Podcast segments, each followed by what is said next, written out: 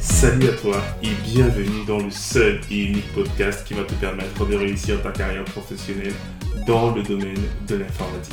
Je suis Diran Tafel, formateur et consultant passionné dans l'IT et plus précisément dans le cloud et le DevOps. Et dans ce podcast, je te partagerai toutes mes connaissances, ma passion, mes conseils, mes tips qui te permettront de te reconvertir dans le domaine de l'IT ou encore monter en compétence sur des technologies d'actualité et enfin te lancer en freelance. Donc si l'un de ces trois thèmes t'intéresse, n'hésite pas à t'abonner à ce podcast et le partager autour de toi.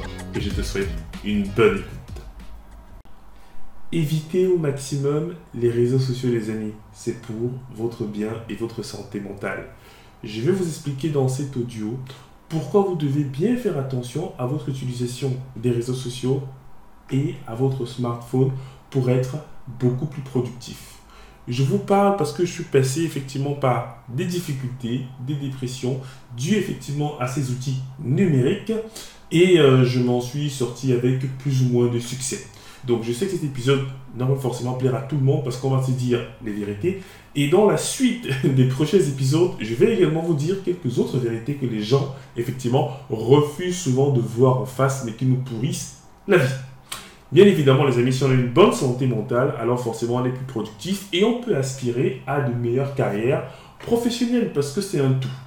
Alors, nous vivons dans un monde hyper connecté, forcément largement permis par nos smartphones qui nous permettent plus ou moins d'avoir accès à toutes les informations, avoir accès à l'ensemble de nos proches, de nos amis en quelques clics.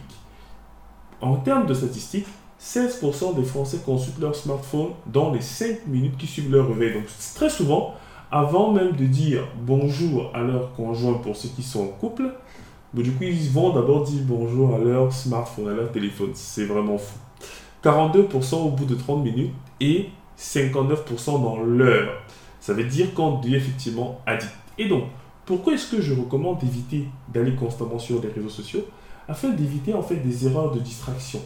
Vous avez des gens qui sont en train de rédiger par exemple un mail, il reçoit une notification et quand il vient terminer le mail, en fait, il y met plein d'erreurs et il a même perdu complètement le contexte. Donc, j'ai vu par exemple des personnes qui ont commis beaucoup d'erreurs professionnellement parlant à cause de ces petites distractions-là qui sont dues aux réseaux sociaux. Et deuxième élément pour lequel je conseille d'éviter les réseaux sociaux, c'est d'éviter de, on va dire, euh, perturber sa concentration. Des études ont montré qu'on peut mettre jusqu'à 20 minutes pour retrouver une concentration optimale après avoir été dérangé. Ça veut dire que vous recevez une notification, vous allez vite faire regarder, checker, quand vous revenez, il vous faut encore 20 minutes pour être dans l'état dans lequel vous étiez quand vous avez été perturbé. Des amis, c'est vraiment très désagréable. Et si vous en perdez 20 minutes comme ça 10 fois par jour, ça fait quand même 200 minutes et un peu plus de 3 heures. Soyons efficients. Et troisième raison pour laquelle je conseille d'éviter, c'est euh, c'est que malheureusement, les, réseaux sociaux et l'hyperconnectivité nous empêchent de faire des analyses introspectives. Parce que les réseaux sociaux, en fait, vont jouer le rôle d'échappatoire. Ça va nous permettre euh, d'échapper plus ou moins à la réalité, d'être dans un monde où on ne consomme que ce que l'on veut. On discute avec des gens qui partagent notre point de vue, on appartient à des communautés euh, euh, euh, des, communautés qui échangent sur des sujets sur lesquels nous sommes généralement d'accord, et ça empêche en fait de faire l'introspection. Pouvoir se retrouver tout seul, et des fois nous avons même peur de l'ennui.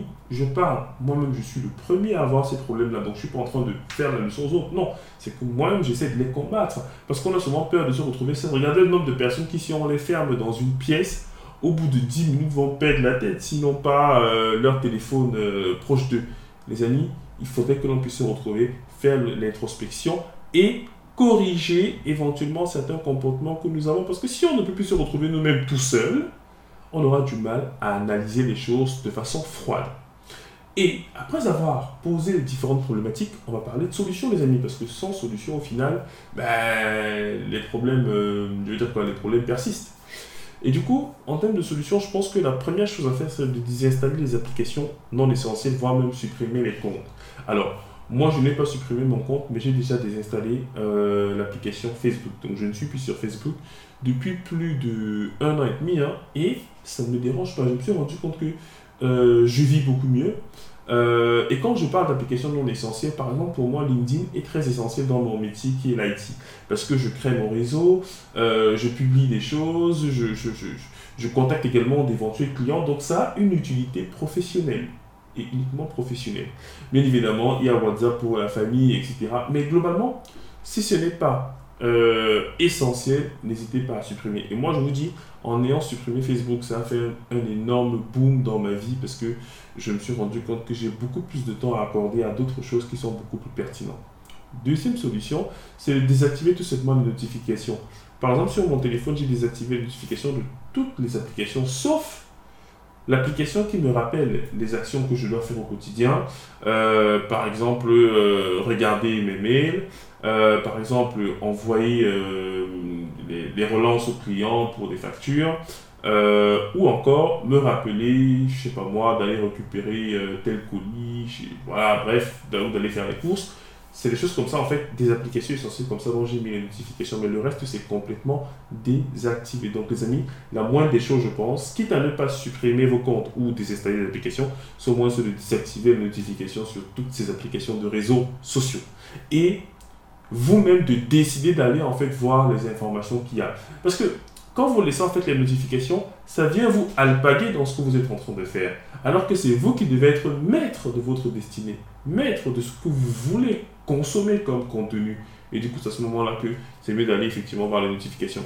Et ensuite, activité favorisant la, la déconnexion, les amis. Vous devez absolument euh, favoriser les activités en plein air, les activités de sport, randonnée, euh, les voyages, bref, tout ce qui peut effectivement vous couper de ce monde-là. Parce qu'à un moment donné, on devient addict et ça devient très très compliqué de faire un retour en arrière. Et je vous recommande deux très bons livres que j'ai déjà eu à lire et qui m'ont aidé effectivement dans ces difficultés d'hyperconnectivité sur les réseaux sociaux. Il y a notamment Détox Digital de Thibaut Dumas et il y a également Deep Work de Cal Newport. Donc ce sont des livres qui pour moi vont vous aider à retrouver une certaine concentration parce que même dans la vie courante, je le remarque avec les étudiants que je forme, ils sont très distraits. Alors, nous, on a connu euh, l'hyperconnectivité quand on était déjà à l'université. Ça veut dire que les bases euh, en termes de méthodologie de travail étaient assez correctes. C'est-à-dire, euh, voilà, on, savait être concentré, on savait faire la part des choses. Mais maintenant, c'est très compliqué parce qu'on croit qu'on peut être multitâche, en même temps être sur les réseaux sociaux et pouvoir travailler, écrire son rapport. Non, ça ne marche pas. Ici, on n'est pas multitâche. On surcharge inutilement notre cerveau en l'obligeant à être concentré sur deux tâches en parallèle. Et je me rends compte que ça affecte énormément de jeunes. Et je pense que ça va développer d'autres pathologies que celles que nos parents, par exemple, ont connues en leur temps. Donc, chaque, euh, euh, euh, je veux dire, chaque décennie, chaque siècle, en fait, chaque génération est confrontée à ses propres maux, à ses propres difficultés et à ses propres maladies, globalement.